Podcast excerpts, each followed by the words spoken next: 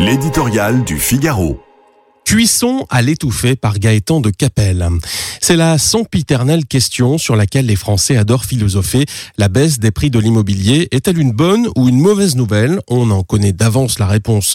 Les propriétaires, même s'ils n'ont aucune intention de vendre, ressentent la désagréable impression de s'appauvrir. Les locataires, même s'ils n'en ont guère les moyens, caressent l'espoir d'accéder un jour à la propriété. Mais la situation actuelle présente cette particularité de ne contenter personne avec la remontée des taux d'intérêt et l'injonction faite aux banques de prêter avec parcimonie, voici des mois que le marché baisse, après, il est vrai, des années de hausse frénétique, mais surtout qu'il se grippe petit à petit au point de friser la paralysie.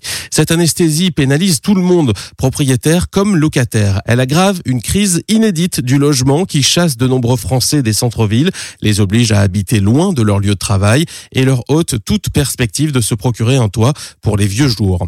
L'enfer étant pavé de bonnes intentions, c'est dans ces conditions qu'au nom de la lutte contre le réchauffement climatique, dont personne ne conteste la nécessité, entre en vigueur une de ces réglementations au bazooka dont nous avons le secret.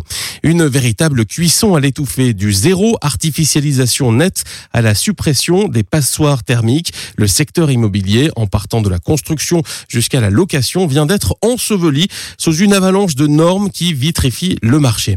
Tant pis pour ceux qui cherchent un logement. Tant pis pour l'ensemble de la filière grande pourvoyeuse d'activités et d'emplois.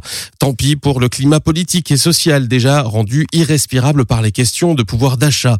La fin du monde, dit-on, justifie les moyens. Que l'un des principaux ministres du gouvernement, Bruno Le Maire, d'un tempérament réfléchi, fasse lui-même le constat de bon sens qu'il ne serait pas absurde de lever le pied de l'accélérateur, devrait pourtant donner à méditer.